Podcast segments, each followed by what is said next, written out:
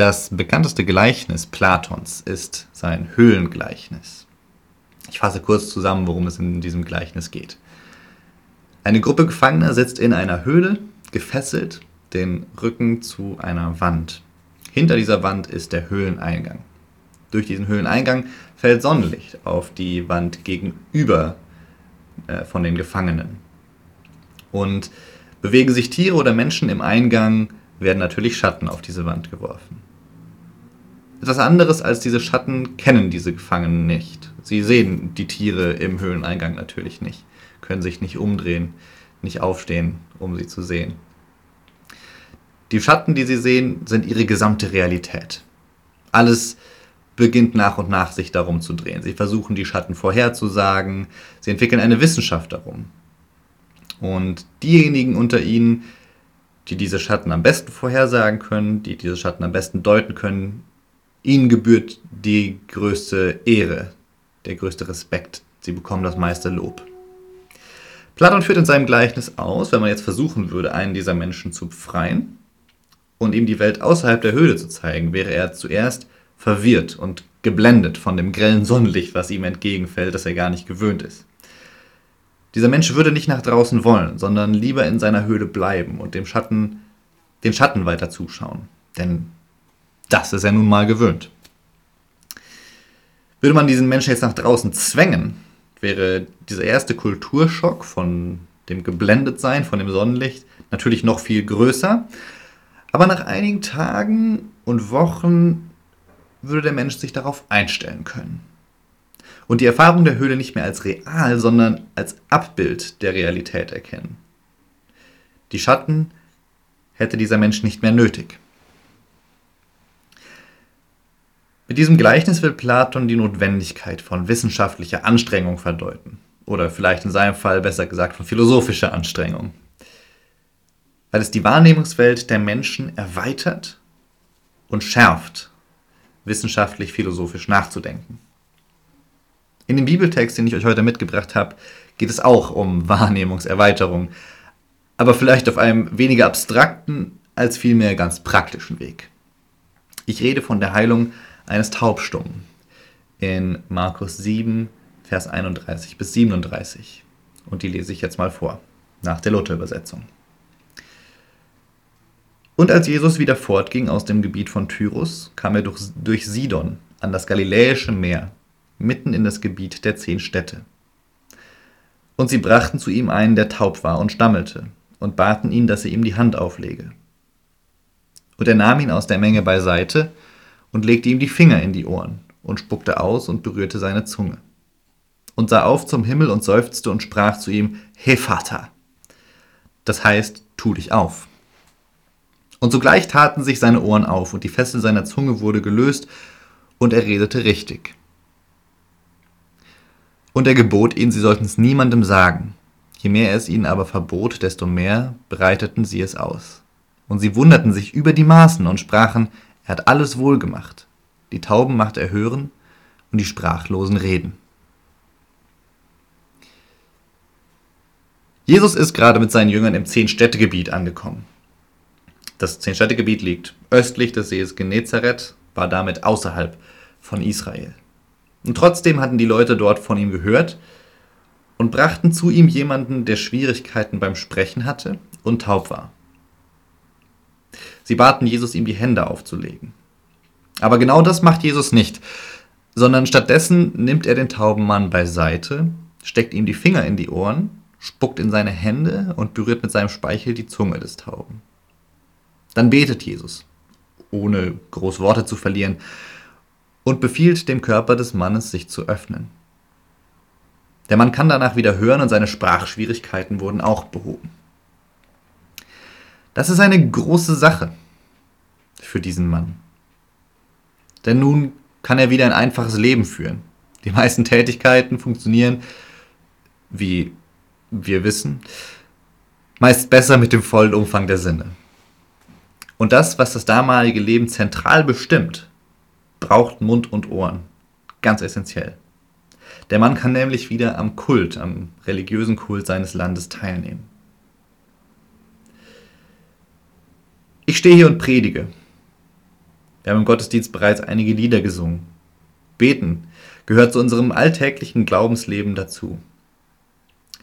Religion und Glaube heute wie auch damals finden zu einem großen Teil über das Hören und Sprechen statt.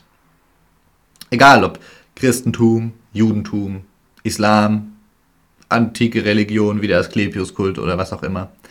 Alle haben sie irgendwo Elemente, die den Mund und die Ohren benötigen. Jesus erweitert die Sinne des Mannes, führt ihn, um in, dem, in Platons Gleichnis von vorhin zu reden, aus seiner Höhle hinaus und ermöglicht ihm eine neue Perspektive auf sein Leben. Aber nicht nur ihm in dieser Geschichte, sondern auch den Menschen, die den ehemals Tauben zu Jesus brachten. Sie baten Jesus um Handauflegung. Handauflegung, diese Geste löst in der ersten Leserschaft des Textes ein eindeutiges Bild aus, nämlich, dass hier eine göttliche Kraft wirkt. Handauflegung hat immer etwas mit göttlichem Wirken zu tun. Vielleicht sehen diese Menschen schon den Sohn Gottes in Jesus. Vielleicht auch nur etwas Göttliches. Auf jeden Fall bestätigt Jesus diese Erwartung nicht, sondern ganz im Gegenteil. Er nimmt den Kranken beiseite, legt ihm die Finger in die Ohren und einen vollgespuckten Daumen auf die Zunge. Das sind keine göttlichen, ehrfurchtgebietenden Handlungen, sondern etwas, wo er sich die Finger bei schmutzig machen muss. Etwas Ekliges, etwas Weltliches. Es handelt sich hier um übliche medizinische Praktiken der Antike. Und Jesus wendet diese Praktiken außer hier in Kapitel 7 des Markus-Evangeliums nur nochmal in Kapitel 8 und einmal im Johannesevangelium an. Jesus heilt hier im Gegensatz zu vielen anderen seiner Wunder- und Heilungsgeschichten nicht auf göttliche Art und Weise, sondern auf menschliche. Er demonstriert seine Menschlichkeit. Jesus trotzt hier den Erwartungen der Menge, dass er etwas Göttliches tun wird, etwas Göttliches ist, sondern zeigt ihnen, nein, ich bin menschlich. Die Menge darf hier lernen, dass Jesus größer ist als ihre begrenzte Vorstellung von ihm. Ihre Wahrnehmungsfähigkeit wird genauso wie die des Kranken erweitert, herausgefordert zumindest, wenn auch nicht ganz so offensichtlich um vielleicht nochmal in die Sprache des Höhlengleichnisses zurückzukehren, während der Kranke aus der Höhle hinausgeführt wird, dürfen die anderen Menschen zumindest aufstehen und sich umdrehen und sehen, woher das Licht kommt. Der große Gegensatz dieser Erzählung zu Platons Gleichnis ist, dass die Menschen nicht gezwungen werden müssen, ihre Realität in Frage zu stellen. Stattdessen werden sie behutsam durch Jesus herangeführt. Dem Kranken begegnet Jesus in seiner Realität und erweitert sie dann Stück für Stück. Er kommuniziert nämlich mit dem Taubsturm auf eine Art und Weise, die er versteht. Er berührt ihn, nimmt ihn ganz persönlich zur Seite, absichtlich abseits von den anderen. Denn hier geht es in erster Linie um die Begegnung. Diese Begegnung, Sie ist es, die die Welt des Kranken verändert. Nicht ein großer Knall vom Himmel herab, der keine Diskussion zulässt über das, was passiert ist, sondern die sanfte Begegnung. Das sich annehmen des Kranken. Er wird gesehen, wertgeschätzt und wieder in die Gesellschaft eingeführt.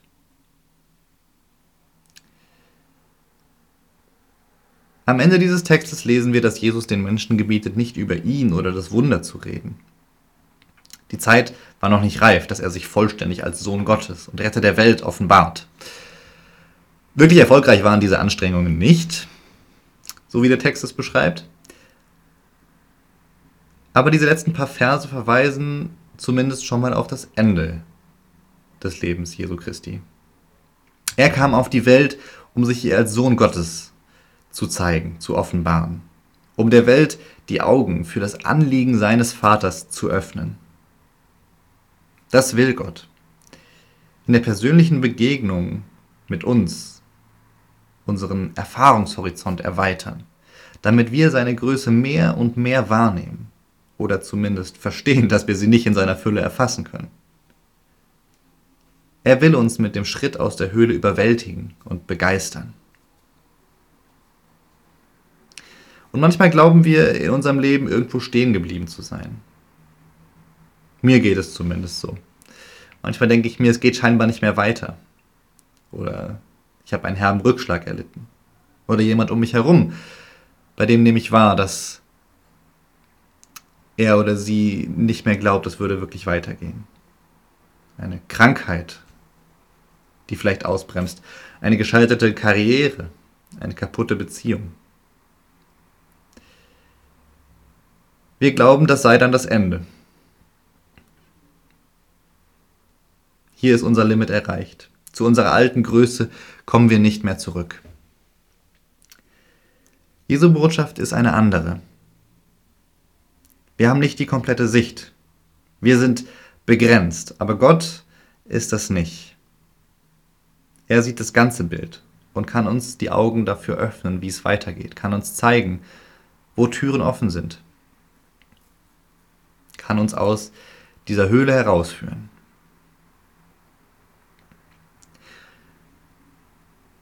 In der vergangenen Woche haben wir immer wieder erschreckende Nachrichten aus Afghanistan gehört.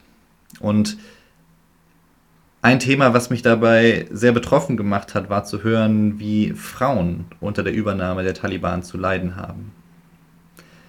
Mädchen, die dienstags in die Schule gehen wollten, mussten von ihren Lehrern wieder nach Hause geschickt werden.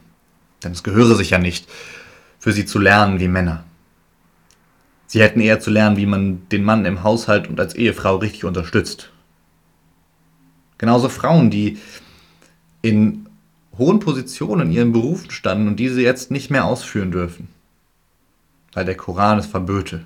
Das sei Aufgabe von Männern. Diese Frauen stehen repräsentativ für alle Menschen, die derzeit in eine Höhle zurückgedrängt werden. Menschen, bei denen versucht wird, sie so systematisch zu unterdrücken, dass sie sich eigentlich nicht mehr wehren wollen und sich mit dem neuen Status quo zu, zufrieden geben. Ich will mir nicht anmaßen zu sagen, wie mit der Situation in Afghanistan oder systemischer Unterdrückung generell umzugehen wäre. Aber Menschen das Recht, sich zu bilden zu nehmen, sich auszudrücken zu nehmen, das Recht zu nehmen, den Erfahrungshorizont zu erweitern, steht diametral zu der Botschaft, die unser Gott verkünden will. Ihm ist es wichtig, dass seine Schöpfung ihn erkennen kann und das umfassend. Nicht nur wie bei dem Kranken in, im Markus-Evangelium mit den Augen, sondern auch mit dem Hören und Sprechen dazu. Nicht nur mit dem Herzen, mit dem Fühlen, sondern auch in Denken und in Gemeinschaft. Mit dem ganzen Sein eben.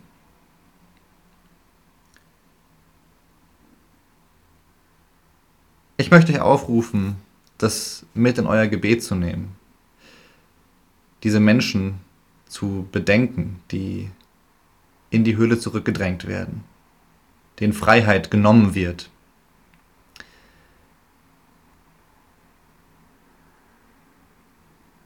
Beten, dass ihre Hoffnung nicht schwindet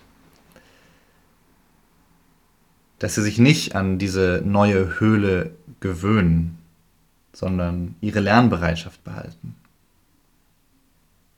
Wir können dafür beten, dass Gott Gerechtigkeit schafft. Denkt darüber nach in der kommenden Woche. Amen.